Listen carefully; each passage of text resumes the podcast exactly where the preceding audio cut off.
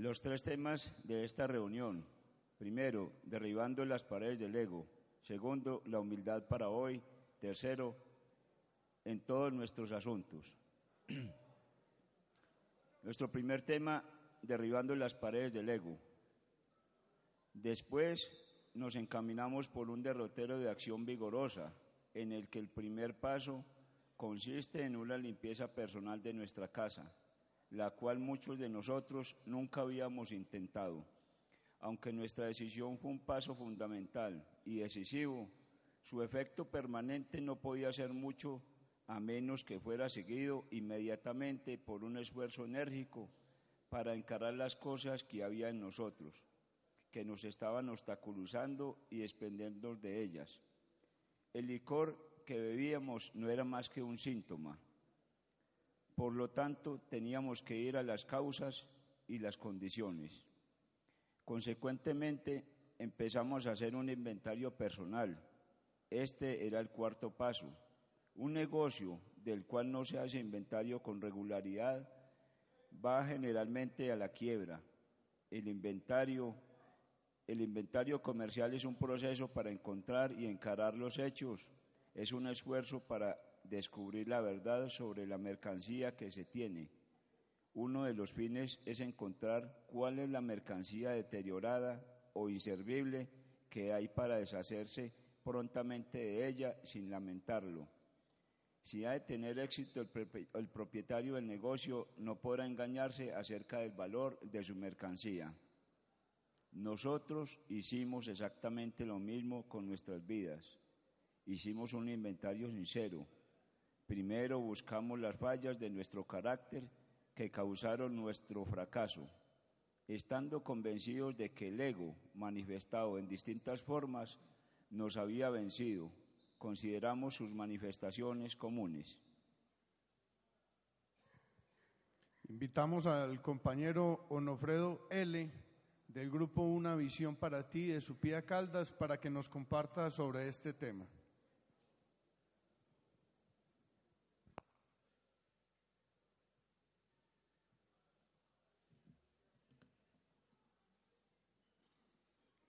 Muy buenos días, yo me llamo Onofredo, soy alcohólico.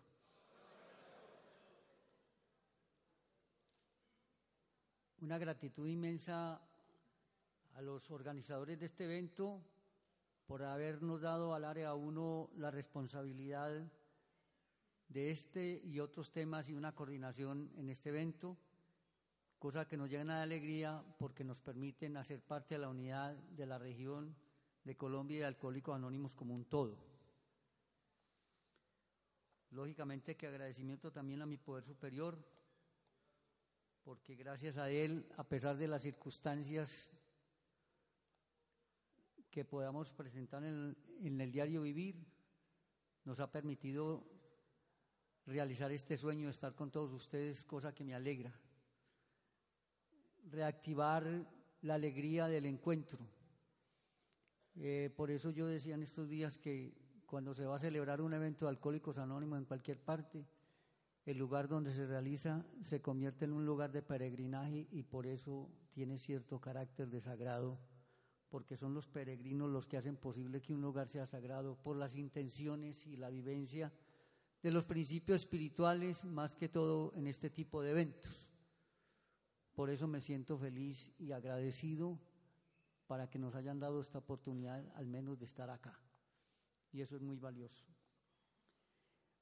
Cuando se menciona en cualquier artículo o se propone un tema donde la palabra ego esté ahí, se nos viene a la memoria una cantidad de cosas y seguimos debatiéndonos sobre en realidad qué es el ego. Sobre el ego se han dicho muchas cosas y todavía ni siquiera los psicólogos y los psiquiatras se han puesto de acuerdo desde la época de Freud, pues han quedado ciertas cosas, eh, pero ya William James anteriormente había mostrado un camino que más tarde nos ha servido de ilustración a muchos de nosotros los inquietos y a los primeros alcohólicos, del, cuyos escritos surgieron las bases de nuestra literatura Alcohólicos Anónimos, más que todo de nuestro texto básico. Hay una forma, una forma popular del ego, sencillo, que, yo quiero compartir con ustedes, y es que es muy, muy difícil como decir, bueno, ¿y qué es el ego? Esa es la pregunta. Entonces nos invitan a que para que nos formemos una idea de lo que es el ego, hablemos del ego inflado. Y eso sí lo podemos reconocer. Cualquiera que tenga el ego inflado, ¿cómo es? Es prepotente, es negligente, indolente, acapara la atención. Es muy fácil reconocer una persona con su ego inflado porque quiere ser el centro de la atención. Si hay una tandita donde se están contando chistes, los chistes de él, él cree que son los únicos que hacen reír a los compañeros y él quiere contarlos todos. Si hay tres o cuatro compañeros compartiendo sobre una mesa o alrededor de una mesa y están debatiendo sobre un tema y llega el que tenga el higo inflado, hasta ahí duró la conversación entre los tres o cuatro amigos porque ya en adelante hay que seguir hablando de lo que el otro trae. Es muy fácil. Y es muy fácil reconocerlo en los demás, pero la importancia es que lo reconozcamos en nosotros. Y ahí es donde viene la reflexión. Miremos a ver en qué situaciones. Por eso nosotros compartimos esto. Cuando nos invitan a, hacer un tema, no es que pensemos que estamos regañándonos, ni, ni que nosotros somos un dechado de virtudes y que no tenemos esas dificultades que estamos tratando de compartir con ustedes. Lógicamente, y lo repetimos, lo hemos reiterado, que cuando a uno le dan un tema para determinado evento, el principal beneficiado es uno mismo porque lo lleva, primero que todo, a mirarse a sí mismo, a ver si hay una actitud verdaderamente y qué experiencia puedo compartir yo con mis amigos de primera mano por las cuales de ahí se puedan pegar. Hasta chistecitos hay por ahí, digamos, sobre la explicación del ego, que le preguntaba alguien a otro, ¿usted sabe qué es el ego? Hablaba en una reunión y dijo, vea, es el pequeño argentino que llevamos todos perdonándonos y de pronto hay algún che aquí. Pero el amigo de por allá les dijo, ¿y por qué tiene que ser pequeño? ¿Cierto? Entonces, bueno, cositas como esa.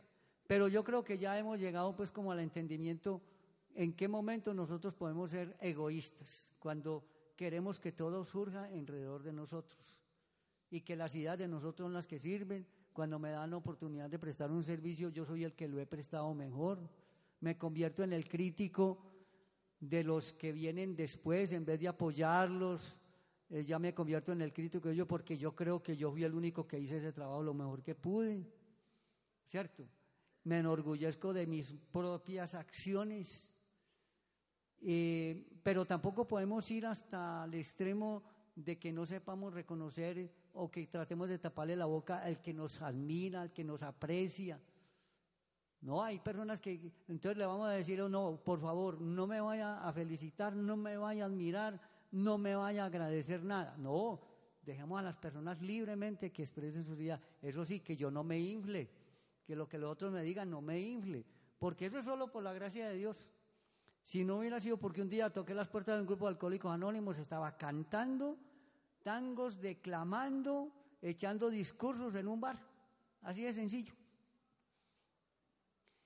Para este amigo Freud, que vino después de William James, el ego era, lo dividía, o sea, las partes del ser humano, la parte mental la dividía en tres partes la de los instintos, que era el ego. Después venía el ego en sí después venía el superego. Para nosotros es que hay, un, hay unos instintos que nos están motivando, que se manifiestan más tarde en los defectos de carácter. Después viene la conciencia, que es la que nos nivela, nos trata de nivelar eso. Y el ego en sí es el que sirve de comunicador entre esas dos partes entre la parte de los instintos y la parte del, superego o la, conciencia, el super yo. Decía el doctor Taibo que para que nos entendiéramos mejor, él en sus escritos escribía el ego en sí como el gran yo con mayúscula y el ego normal, porque es que el ego es la personalidad de cada uno. Ah, me fulano de tal, ah, es así, así, así. Eso que están diciendo de él es, la parte de su ego, lo que, lo, lo que hay que bregar es a que no se infle porque cuando se infla no deja espacio para los demás. hay, una cosita muy sencilla y me lo enseñaron en la escuela, los compañeritos jugando. Ellos teníamos un jueguito de la Vuelta a Colombia, cada vez que llegaba la Vuelta a Colombia, hacíamos una carreterita con un canalito por donde echábamos a rodar una bolita de cristal y hacíamos un huequito donde era el, final de la etapa y el que llegara primero y diera la vuelta sin salirse de la, del canalito y, de la, y del huequito de las bolitas, ganaba la vuelta. Y una vez llegó un amigo con una bola de cristal grande y nos dijo, bueno, desbaraten eso para que se acomode a esta bola de cristal que yo tengo. Entonces le dijo un compañero de esos niños desinflaegos, dijo, bueno, si usted quiere jugar con nosotros, vaya y consiga una bola del tamaño de la de nosotros, una bolita de nosotros. es eh, traducido a términos coloquiales de lo que significa este tema. Consigamos una bolita del tamaño de la de los demás para que podamos interactuar. Ah, volviendo a la cuestión de los chistes, hombre, yo voy a contar mi chiste, voy a dejar que el otro cuente el suyo, estamos conversando, voy a dejar que el otro emita su opinión, ¿cierto? No voy a tener a tratar de envanecerme sobre todo mis compañeros porque yo tengo las mejores ideas. Eso es así de sencillo. También nosotros, o sea, se ha dicho mucho que nosotros en la literatura, que nosotros somos niños lactantes, niños grandes. Y eso a nosotros los alcohólicos nos da tanta ira, por Dios, que nos digan así, ah, pero yo un hombre maduro. Y resulta que es que sí, porque el ego se empieza a formar desde las consecuencias de la niñez. Un niño es omnipotente. No acepta las frustraciones, hace berrinches cuando no le dan lo que él quiere y quiere que todo sea rápido. Miren, ustedes un niño que todo lo quiere hacer, él quiere llegar primero. Él quiere que todo sea veloz. Si nosotros no evolucionamos y llevamos a la vida adulta eso, ahí está la omnipotencia no se cumplen nuestros deseos, no nos dan lo que nosotros queremos y hacemos un berrinche. Berrinche que muchas veces terminó en la cantina, muchas veces allá.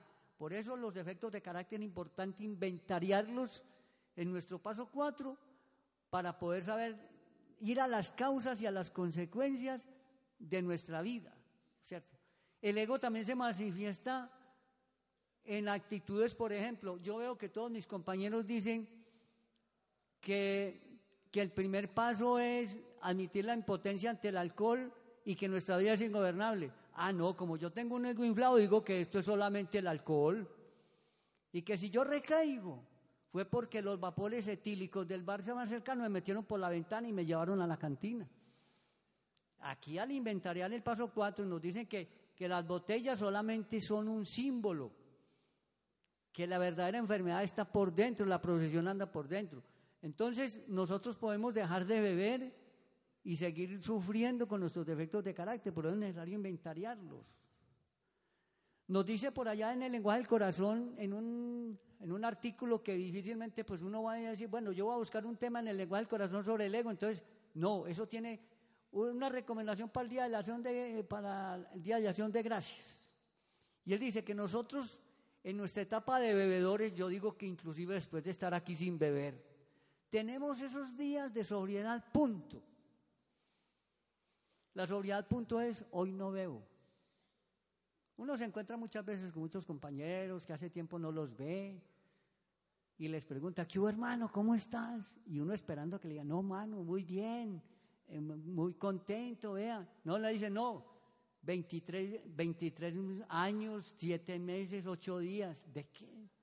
Ah, no, sin beber nomás. Ahí hay una actitud, porque los otros están diciendo que el primer paso es admitir la vida ingobernable y yo digo que no es la vida ingobernable, sino que es el alcohol, para poder seguir justificando las embarradas que yo haga allá en adelante, porque eso fue el alcohol el que me llevó allá. El alcohol está muy lejos. E, está tan lejos de, no de la, de la mano, sino de nuestras emociones. Las emociones son las que nos acercan al alcohol. Si nosotros manejamos las emociones y inventaríamos eso, a ver cuáles son las cosas las causas que nos llevaron a ser alcohólicos, a beber. Entonces ahí sí podemos eh, funcionar en forma mejor. Nos dice ese, ese artículo del lengua del corazón que solamente Dios o un borracho seco sabe lo lúgubre y, y qué es esa supuesta virtud. La sobriedad, punto. La sobriedad, punto es hoy no bebo y listo, no más. Pero este amigo que dice eso todavía vive víctima del conflicto y la disunión. No, él no sabe por qué es lo que le pasa, pero nos preguntan, ¿sabemos por qué? Yo cualquier alcohólico anónimo recuperado sabe por qué. Porque nada ha reemplazado a la bebida en la vida de ese alcohólico. O sea, dejó de beber y no reemplazó la bebida. Entonces, por eso todos los días la tiene que recordar para no írselo a tomar. Y ahí está haciendo una cosa al revés de que nos hace Alcohólicos Anónimos. Alcohólicos Anónimos no nos lleva a un método de confrontación con el alcohol. Nos lleva a buscar que engrandezcamos la vida espiritual, como dice el capítulo más acerca del alcoholismo, y no nos lleva, y nos lleva por allá más adelante, ya lo han dicho en este congreso, que dejamos de pelear con todo y con todos, aún con el alcohol, porque para entonces ya se habrá recuperado el sano juicio. O sea, ya no huimos ni peleamos con el alcohol, simplemente nos dedicamos a, hacer que la vida espiritual se engrandezca. Decía un compañero en estos días por ahí en un grupo, a mí me gusta mucho escuchar con atención en cualquier reunión, así sea de dos o tres, porque yo sé que Dios me habla a través de la boca de mis hermanos los alcohólicos. Y él decía, cuando uno eleva su nivel de conciencia no necesita beber. Y esa es la fórmula. Deje de beber, engrandezca su vida espiritual y usted no vuelve a beber. Todos esos amigos que recayeron en el capítulo que nos cuentan más acerca del alcoholismo fue porque no engrandecieron la vida espiritual. Entonces la formación del ego tiene que ver con esas ideas infantiles que más tarde entonces se manifestaron en la vida adulta y por eso nos, nos da rabia que nos digan niños lactantes, niños que todavía hacemos berrinches. Resulta que dice más adelante el artículo que entonces, ¿qué le pasa a este amigo que está sumido en el conflicto y la desunión? Entonces le llegan los doce pasos del alcohólico anónimo y le producen un cambio de personalidad. Ese cambio de personalidad implica que ya se va volviendo un adulto. Nosotros aquí sí cambiamos. Yo no les puedo decir aquí que, que no hago milagros porque no tengo tiempo. No, yo no soy, como dice un amigo dentro de la comunidad, yo no soy el totalmente distinto al que llegué, pero sí soy otro. Yo he progresado. Y apreciar ese progreso, eso se llama recuperación.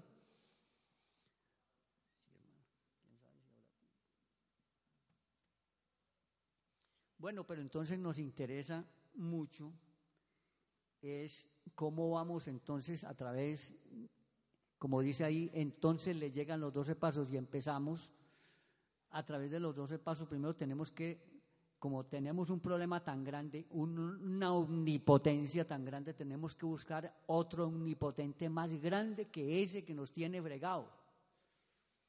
Y es un Dios amoroso. Nos dice, ojalá lo encuentres, ¿cierto? Le entrego mi voluntad y mi vida y llego a ese cuarto paso que es vital para yo ir de, desmoronando a mí me preguntaban que cuál era el tema mío, le dije dándole almadanazos a las paredes del ego. Eh, el problema del ego es que cuando me ataca, yo no me doy cuenta casi, no sé de dónde viene el mal olor. Yo he contado una historia para entender más o menos esta cuestión cuando el ego se le aparece a uno en la vida de sobriedad y que no es capaz uno de identificar qué es lo que está sucediendo y por qué es necesario hacer un inventario, coger parte por parte porque es que hay muchas, el ego se manifiesta más que todo en el inconsciente. Les voy a decir por qué. Ya ahora no se puede hablar de eso, de, casas grandes con una pieza de rebujos, la del cuarto de San Alejo. En esas fincas donde hay todos los materiales que no, como no haya reciclaje, entonces allá esa pieza iban a tirar todo. Y un día de tanto en esa casa comienza a oler maluco. Y comienzan a buscar debajo de las camas, en el patio, en la sala, en, en fin y no encuentro hasta que alguien dice, eh, no serán esa pieza de rebujos que hay alguna cosa que está por allá como oliendo maluco. Y entonces dicen, ¿y qué será? Nadie sabe. Y las cosas que hay allá en esa pieza, todas salieron de esa casa. pero hace tanto tiempo que entraron que ya no se acuerdan qué es lo que hay. Ese es el inconsciente de nosotros y ese es el alimento del ego. Entonces, ¿qué es lo que tienen que hacer? Abrir la puerta. Ese es el paso cuatro. Alumbrar con la luz de la fe para no tener miedo de abrirla y empezar a sacar uno por uno de los objetos que hay en esa pieza para ver cuál es el que está oliendo maluco, cuál es el que está podrido, hasta que llegan algún momento y encuentran que un apero viejo de cuero le está cayendo una gotera y se está pudriendo. Ese es el mal olor. Cuando yo hago el inventario y comienzo a escribir parte por parte, lo que yo me acuerdo, que es el consciente, se me van pegando cositas al escribir que ya que se me hayan olvidado. Claro, al escribir con detalle se me pegan cosas y, y hasta que encuentra uno dónde está el apero viejo que le está cayendo la gotera encima. Lógicamente que como nos dice el inventario del paso 4, en el inventario no solamente van a salir las cosas malas, en el inventario salen cosas buenas, se descubren los valores. Por ejemplo, esa olleta de cobre que encontraron en la, en la pieza de San Alejo, en la, en la pieza de Rebujos, más tarde puede estar en la salita de la casa bien brilladita en el centro. O sea, valores que yo había olvidado, que no los había puesto en ejecución, comienzan a alumbrar mi vida y los, ya van a formar parte de la personalidad mía, ¿no es cierto? Producto del inventario. Yo recupero aquí muchas cosas. Una cosa que yo recupero es la capacidad del asombro de la infancia. Y yo creo que con los alcohólicos anónimos que yo he caminado, tienen capacidad del asombro. Lo que pasa es que nos daba pena manifestarla y por eso uno se emborrachaba, por eso me emborrachaba. Para poder decirle a un amigo, qué melodía tan bacana, hombre, mire ese, mire ese violín, me mire ese bandoneón, no me escuche, hermano. Eso a mí en sano juicio no me, no me funcionaba. ¿A quién le iba a decir otro tomándome por un tinto embelezado? pero cuando bebía me importaba un pepino que los otros pensaban que yo estaba loco. Entonces yo buscaba trascendencia a través del alcohol y por eso ya recupero la capacidad del asombro, esa capacidad del asombro de la niñez que me permite que cuando camine, una vez me decía un amigo, hombre don Alfredo, ¿cuándo vas a sacar tiempo para vos, hombre? Para que te vas para la costa, una semana sin ir a Alcohólicos Anónimos ni nada. Y le dije, ¿vos crees que cuando yo me voy para un evento de Alcohólicos Anónimos mando el bulto? ¿O mando el doble? ¿O me voy en la cajuela del carro? No, yo me voy para un, un evento disfrutando del paisaje. Y yo he visto que los compañeros de Alcohólicos Anónimos lo hacen. Ya con los alcohólicos con los que viajo, puedo decirles, miren qué paisaje. Ya tengo interlocutores con quien compartir mi sensibilidad por el arte y por la naturaleza con mis compañeros de viaje. Eso es recuperación, eso es sobriedad, ¿cierto? Bueno, entonces esa es una forma de que el inventario me va ayudando a mí a descubrir y a desmoronar las paredes del ego. Cuando en el acto de la rendición, en el proceso terapéutico, el doctor Taibo nos dice que, que tiene que haber un acto de rendición. Porque es que el alcohólico conscientemente quiere dejar de beber. Ya lo ha intentado varias veces y ese es uno de los requisitos para dejar de beber. Si cuando deseándolo honestamente te das cuenta que no puedes dejarlo del todo, o si cuando empiezas a beber no tienes control de la cantidad que bebes, probablemente estás sufriendo una enfermedad que solo puede ser vencida por una experiencia espiritual. Ahí nos dicen, ¿en qué consiste la enfermedad y cuál es la evolución? En ese parrafito nomás. Ese parrafito para mí reemplaza las 12 preguntas.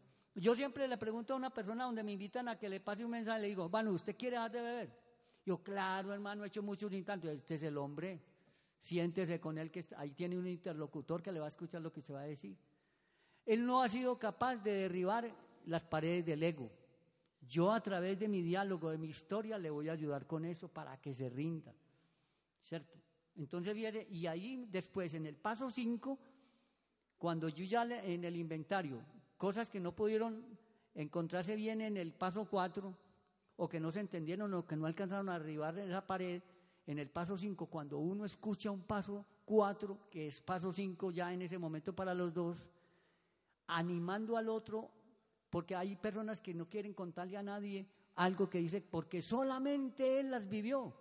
Pero si el otro le cuenta que también ha tenido ese tipo de aventuras que lo anima, y hay muchos que han logrado, dice, el paso 5 dice en el texto, hay muchos, hay muchos que dicen que, que es ahí donde han conocido y han sentido la presencia del Espíritu del universo, en el paso 5, porque el otro lo animó contándole también parte de su historia para que él aflojara y abriera su corazón. Ahí se van derribando las paredes del ego, porque es que las paredes del ego no se, derriban solamente a través del inventario del paso 4, porque es que ahí donde el primer acto es un inventario, el primer acto de esa, eh, de esa acción que se inicia en el paso 4, porque es que los 12 pasos se pueden resumir en tres cositas. Primero, creer en Dios. Pasos 1, 2 y 3. Segundo, arreglar la casa, limpiar la casa. Pasos del 4 al 11. Entonces íbamos para en el paso 5. En el paso 6, que yo estoy dispuesto a que Dios me libere de todos esos defectos de carácter, de los que soy consciente y de los que no soy consciente. Y en el paso 7 le pido a Él cotidianamente, las veces que más pueda, de que me ayude a eliminarlos. Voy reiterando a través de la repetición en la oración, porque fue a través de repeticiones que se formó mi ego. El ego se va formando en el inconsciente a partir de repeticiones y de traumas. Entonces, a través de la repetición de la oración del paso 7, voy permeando las paredes del ego hasta que llega a donde Dios pasa revista y dice, este verdiondito si quiere que yo le ayude, y le voy a ayudar. Él pasa revista por ahí por debajo. Cuando ya se va volviendo parte de mi propio interior, de mi propia conciencia, lo que yo quiero, cuando lo deseo con tanta intensidad, en ese momento es que Dios ve que yo sí quiero. Yo tengo que tener la intención renovada todos los días para que me elimine los defectos de carácter. Y cuando hago esa lista, estoy demostrando que sí estoy en condiciones y que sí quiero cambiar de vida porque voy a restituir el mal que hice. Y muchas cosas que se quedaron grabadas en un momento de trauma, en un momento de en un momento de pelea, en un momento de discusión, que entraron allá en la conciencia cuando yo pido perdón, caen a nuestros pies las cadenas de vergüenza que nos mantuvieron amarrados toda la vida. Decía el padre medieval, un miembro de Alcohólicos Anónimos francés, que el alcohol lo había vuelto un ser como los agujeros negros, pesado y sin luz, pero que cuando pidió perdón en el paso nueve, cayeron a sus pies las cadenas de vergüenza que siempre lo ataron.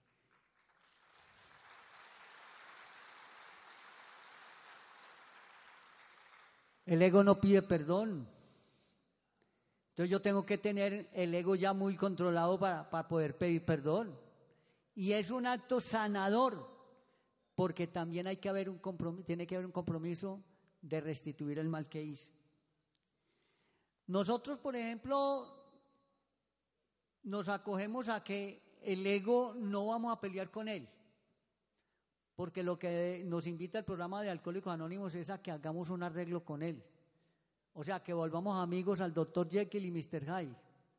A que apreciemos y amemos nuestra verdadera sombra. Esa es la primera unidad conmigo mismo, para poderme unir con las demás.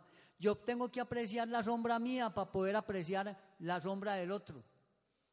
La que él reconozca, ¿cierto?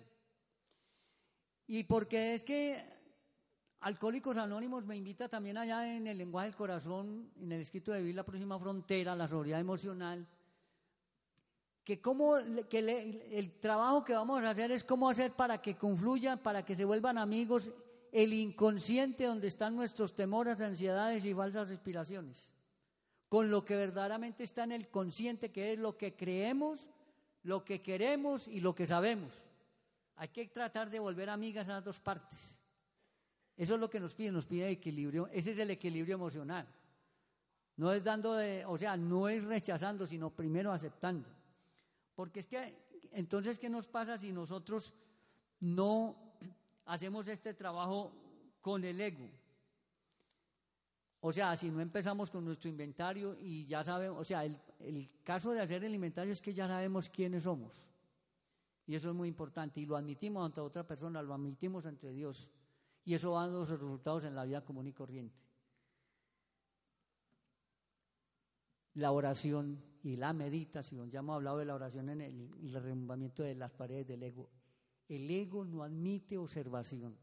Decía un científico que el ego es, un, es una mente no observada.